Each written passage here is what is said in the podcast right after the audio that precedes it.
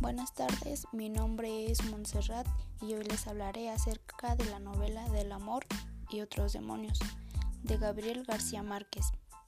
Se cuenta la historia de Sierva María, una niña de cabellos largos, rojos y rebeldes, y de sus amoríos con Cayetano.